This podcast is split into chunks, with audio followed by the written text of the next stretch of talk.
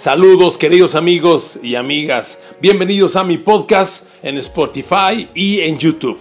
Aquí encontrarás el audio con mis opiniones personales de los puntos de vista sobre los temas que me gusta analizar, debatir y compartir contigo. Te agradezco que hayas entrado a ella y espero que la disfrutes. Te invito también a que me envíes tus opiniones y así tengamos un intercambio de puntos de vista. Disfrútalo. Saludos.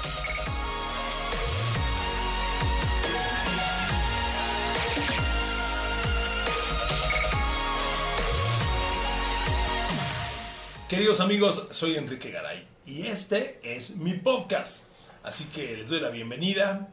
Este es el podcast número uno, no es cualquier cosa. Es el primero, el primer bebé, el primer día, el primer día de la escuela, el primer día del trabajo, la primera novia. Entonces, todo lo que es primero se recuerda para siempre. Gracias por estar aquí. Y si les parece, arranquemos con un análisis de la liga. Yo no sé si analizar la liga o analizar los escándalos de Antonio Brown. A ver, fanática de Pittsburgh. ¿Están contentos con que Antonio Brown no sea más receptor de Pittsburgh? Ya los estoy oyendo. Por supuesto que sí. ¿Qué clase de animal se quitaron encima? Y a ver, fanáticos de Raiders, ¿están contentos? Toda la lana que se le pagó a este muchacho que ya se le infectaron los pies y no fue a entrenar. Que es el primer jugador en mi vida, y miren que tengo viendo NFL, déjenlo en 40 años, es el primer jugador en mi vida que dice que el casco le impide ver el balón. Jamás lo había oído. ¿Qué tamaño de disparate? Entonces, jóvenes, yo no sé qué va a pasar con Oakland. Porque ¿saben qué bronca hay? Este tipo de jugadores te rompen el vestidor. Te lo rompen. Porque imagínate tu receptor, que si has ido a entrenar, que estás todos los días, que te estás ganando la titularidad, llega este estrellita, déjenme pasar y yo soy el titular eso rompe el vestidor. El jugador que ha ido a entrenar a diario, que está trabajando, va a reclamar y obviamente va a haber controversia. Ahora, eh, sinceramente, el coach John Gruden es un genio, ¿eh? porque es el único en el planeta Tierra que le hacía segunda a Antonio Brown.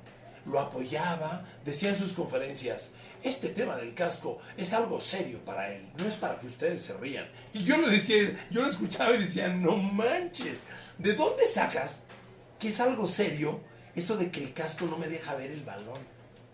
Una payasada. Pero bueno, amigos, además le voy a decir otra cosa, si usted no está enterado. La controversia del casco viene porque la NFL trabaja año con año en mejorar el casco para proteger la cabeza de los jugadores y disminuir las conmociones que hay. Es un deporte donde el tema de conmociones es muy grave.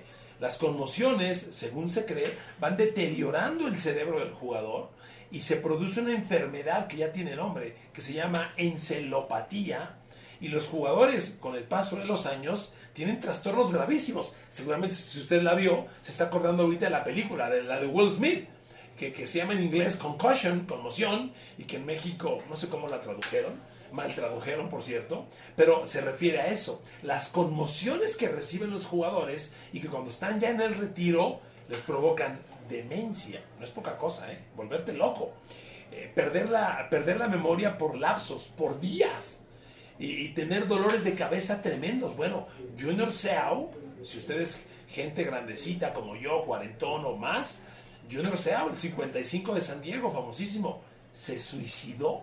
Y más, su suicidio fue tremendo, porque tomó un rifle y se lo puso en la boca. Y en la boca se disparó por la boca entró el disparo y hacia abajo. Y él dejó una carta que decía, no lastimo mi cerebro porque quiero que lo estudien y lo analicen, porque me enfermó la NFL. Y ya estudiado por los neurólogos, después de su muerte, encontraron que Junior Seau sufría encelopatía. Y decía su esposa, ahora su viuda, dice, sufría de migrañas por una semana enloquecía, se le olvidaban las cosas, entonces ya me fui muy lejos. Pero estos problemas tan graves de, los golpes en la cabeza son los que la NFL trata de reducir. Entonces cada año mejoran la tecnología, mejoran los cascos. Y la NFL este año dijo, a ver señores, el último casco, el que tiene la mayor protección para la cabeza de los jugadores, es este. Lo tienen que usar todos. Y fue cuando llegó Antonio Brown y dijo, ay no, con ese casco no veo bien la pelota. Y empezó todo el pancho del que hemos estado hablando. Entonces, eh, ya regreso a mi historia original. Antonio Brown lo único que ha generado es distraer a, Raiders y aplaudir en Pittsburgh, porque los, los Raiders sufren y los Steelers dicen, vaya tamaño de animal que nos quitamos de encima. Están felices y no es para menos. Entonces amigos, yo no sé si el tiempo alcance para que Antonio Brown se reconcilie con el equipo y sobre todo un coreback nuevo, vaya, un coreback y un receptor nuevos tienen que trabajar en la química, en el entendimiento. Hay muchas cosas en el campo que se entienden, se leen sin hablarse, con verse o con otro tipo de señales. Y Antonio Brown y Derek Carr, quarterback de Raiders, se están conociendo. Entonces yo no sé si el tiempo alcance para que puedan eh, realizar esa pareja. Pero bueno, es el tema de Antonio Brown. ¿Qué opina? Y me sigo con los fanáticos de Pittsburgh, que cómo la sufrieron el año pasado por Antonio Brown y por Le'Veon Bell. ¿Qué opinan los fanáticos de Pittsburgh que Le'Veon Bell que se fue a los Jets todavía no juega? ¿Qué onda con estos vedettes de la NFL? A ver, a, a Bell lo hicieron el corredor mejor pagado en la liga. El angelito, le recuerdo, ¿eh? El año pasado, Pittsburgh le dijo, aquí están 11 millones de dólares para todo el año. Y Le'Veon Bell dijo, no, híjole, ¿dónde me formo? ¿Verdad? Así diríamos. Bueno, él dijo que no.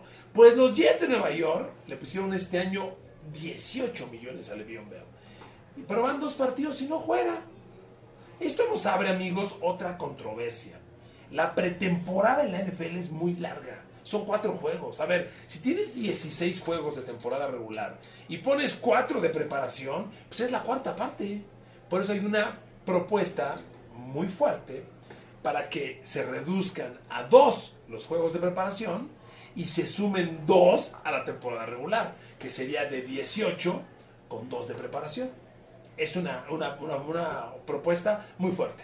Amigos, quiero avanzar un poco más en el análisis de la liga. Eh, Raiders va a competir, ojalá el tema de Antonio Brown se supere. Eh, no es un equipo para Super Bowl. Creo que hizo bien las cosas John Gruden. El tema está en la defensa. Necesita defensa le tiene que funcionar Clelin Farrell, su ala defensiva de Clemson, su primera de draft. Tiene que funcionar Jonathan Abram, el safety, primera de draft también, el tercero de los tres que tuvo. Si esos dos muchachos funcionan, Raiders va a competir. Pero a ver, amigos, la defensa de Raiders no está para parar a Patrick Mahomes o a Philip Rivers o a Tom Brady. No, no. Por eso, Raiders, si le pegan al 6-10, 7-9, felicidades. Creo que es una expectativa moderada, alcanzable. Otros equipos, ¿quién dominaba? Una pregunta frecuente que me hacen es, oye Enrique, ¿quién es tu favorito para el Super Bowl? Amigos, en esta NFL hay tantos equipos. Recuerden que aquí no hay un Barcelona y un Real Madrid, que como tienen más lana que todos, se comen la liga y siempre compran a los mejores. No, no, no, no, no. En la NFL existe algo que se llama tope salarial. Quiere decir que los 32 equipos tienen el mismo dinero para pagar nómina de jugadores, que en este año son 188 millones de dólares. Sí, le repito, cada uno de los 32 equipos de la NFL tiene 188 millones de dólares para pagar la nómina de sus 53 jugadores. Y eso le da estabilidad a la liga. Es una liga donde la lana es la misma para todos. Aquí, si hay ricos, hay 32 ricos. Y si hay pobres, son 32 pobres. Pero todos están iguales. Por eso mi analogía con el fútbol español, espero no se ofendan, donde claramente el Madrid y el Barça tienen más lana que todos y compran a los mejores y siempre están arriba.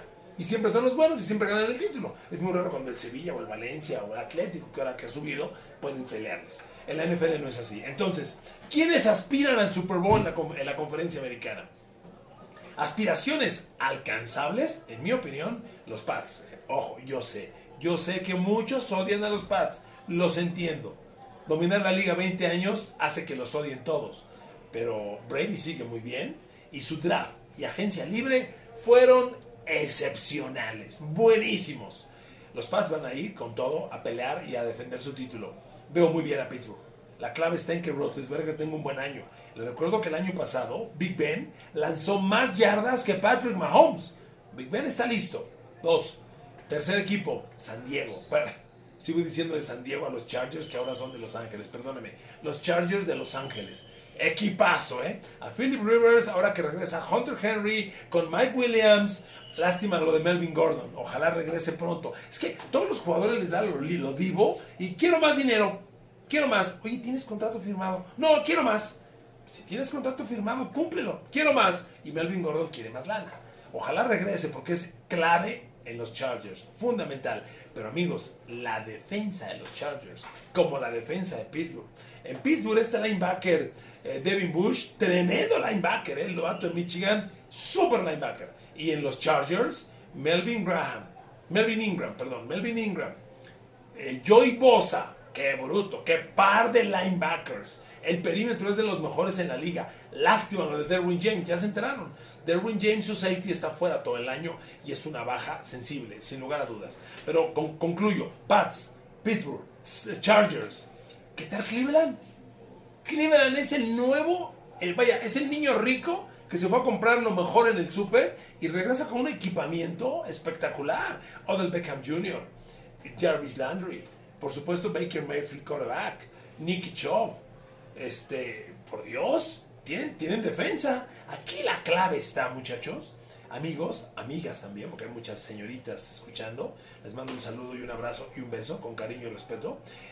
La clave está con los Cleveland Browns en manejar el vestidor. Son muy complicados. Y estos jóvenes tan extrovertidos, tan gritones, tan yo, yo, yo, yo, yo, yo, yo, son complicados de contener. Si Cleveland lo hace, súmenlo, es el quinto candidato. Y por supuesto, Kansas City. Kansas City tiene equipo. Y cierro la lista con Tejanos de Houston. De nuevo, Pats, Steelers, Chargers, Cleveland Browns, Tejanos de Houston, Kansas City Chiefs. Son seis. Nada más de la conferencia americana. Nada más. Vámonos a la nacional. ¿Quién aspira al Super Bowl? Debe ser el año de los Santos de Nueva Orleans. Es su última oportunidad. Saints con Drew Brees, sin lugar a dudas. Minnesota. Para mí Minnesota con Cousins tiene el mejor equipo en la nacional. Yo no sé por qué no funcionan. Dos, Atlanta. Atlanta es el mismo equipo que perdió el Super Bowl con los Pats hace cuatro años. ¿Por qué no va a volver? Es el mismo equipo. Y mejor defensa. Puede volver. Filadelfia. Los Carneros. Los Cowboys. Ya le dije seis. Hay 12 equipos, 6 por conferencia, contendientes al Super Bowl. ¿Qué puede pasar, amigos? La temporada es muy compleja. El tema de las lesiones es muy fuerte. Imagínate que se te truene Big Ben la primera semana, o Tom Brady, o Mahomes, o Philip Rivers, o Drew Brees, o Aaron Rodgers. Se te rompe el esquema. O sea, no hay un El fútbol americano y el béisbol se parecen en que el coreback es el pitcher. El juego gira en torno al pitcher. Es una liga de corebacks. Tienes corebacks, compites. Tienes coreback elite, aspiras al Super Bowl. Te lo truenan, despídete del Super Bowl. Entonces, el tema de las lesiones nadie lo puede controlar, pero es fundamental y es, es el primer punto vulnerable que, que mueve la balanza. Otro punto eh, clave, cada temporada tiene momentos, momentos. Ni siquiera, amigos, está en ganar más que todos y llegar a playoffs y ser la casa y el sembrado uno. Eso no pasa ni en el fútbol, soccer, ni en el béisbol, ni en la NBA. Métete a los playoffs, aunque seas el 8, no hay bronca. Si entras jugando tu mejor juego, aspiras. Entonces ahí está la clave. La clave está que en noviembre empieces a jugar tu mejor fútbol americano, empieces en curva ascendente, que en diciembre llegues al tope y en enero, playoffs, entres jugando tu mejor fútbol americano.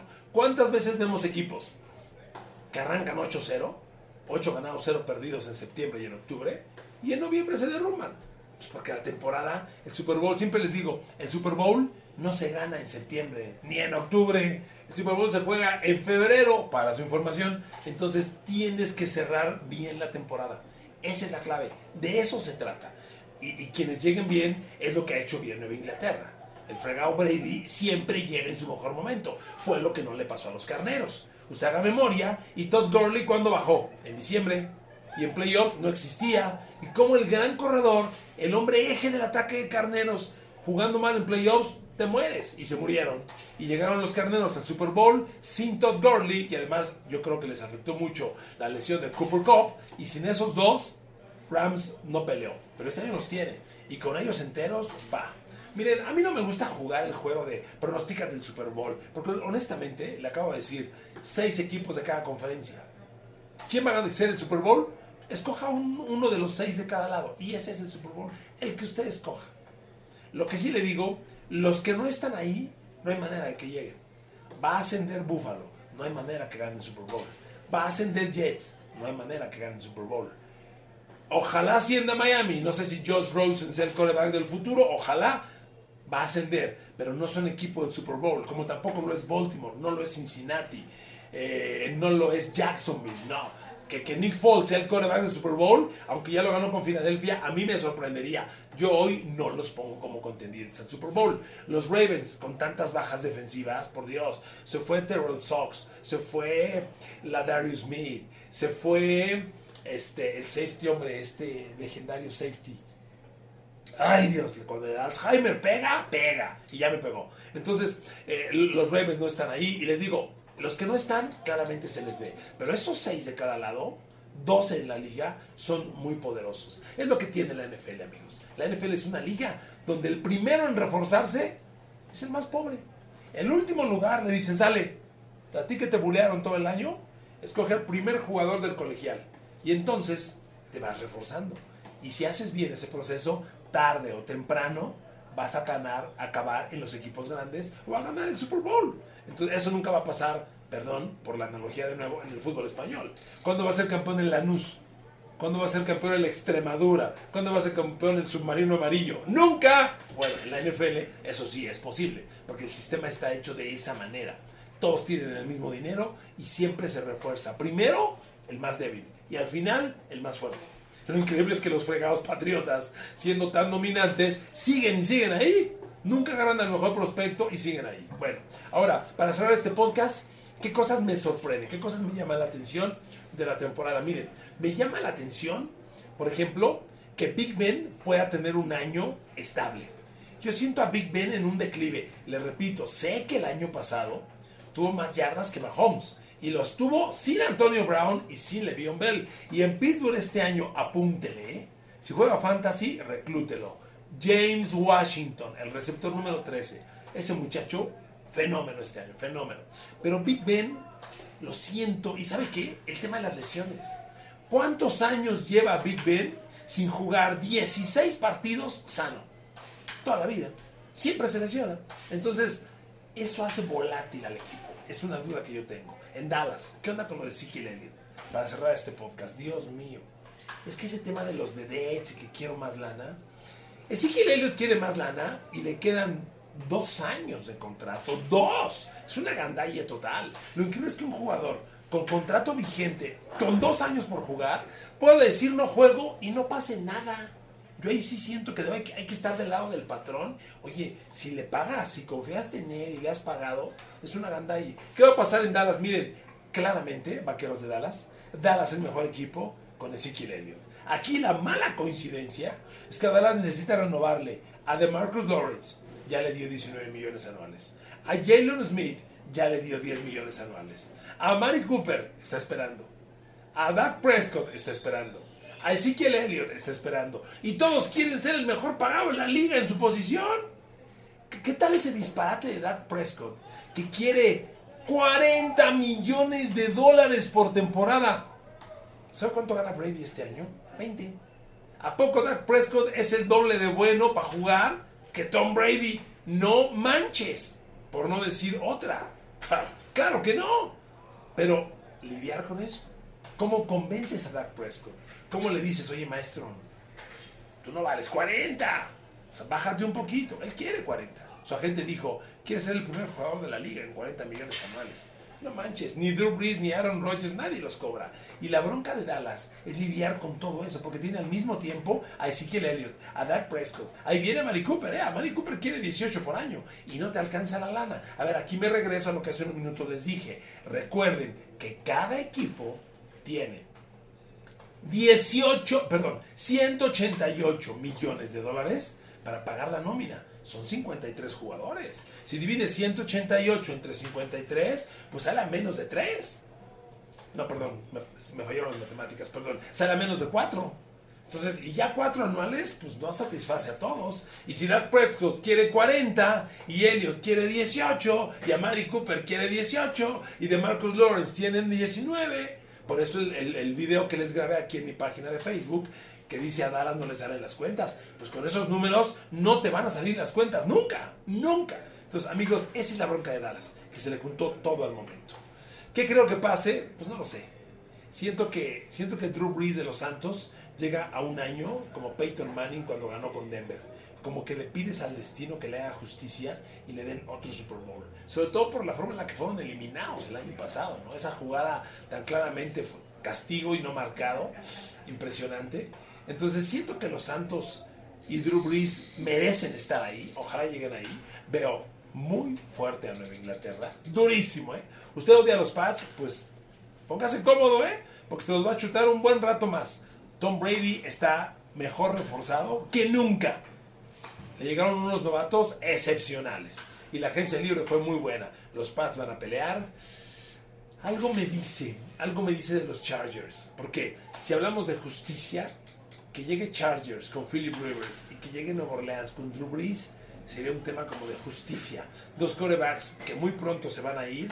Brees, Brees merece un segundo Super Bowl, ya ganó uno. Rivers nunca ha jugado y es un coreback excepcional. Si la justicia existe, que esto ocurra de esa manera. Queridos amigos, es mi primer podcast. Es como mi primer hijo. Bueno, tuve hija, tengo niñas. Es como mi primera hija, o mi primera novia, o mi primer, día en la escuela, o mi primer día en el trabajo. Me siento muy emocionado. Acompáñenme, la pasamos bien. Soy bien hablador, ya se dieron cuenta, y no soy tan mal hablado.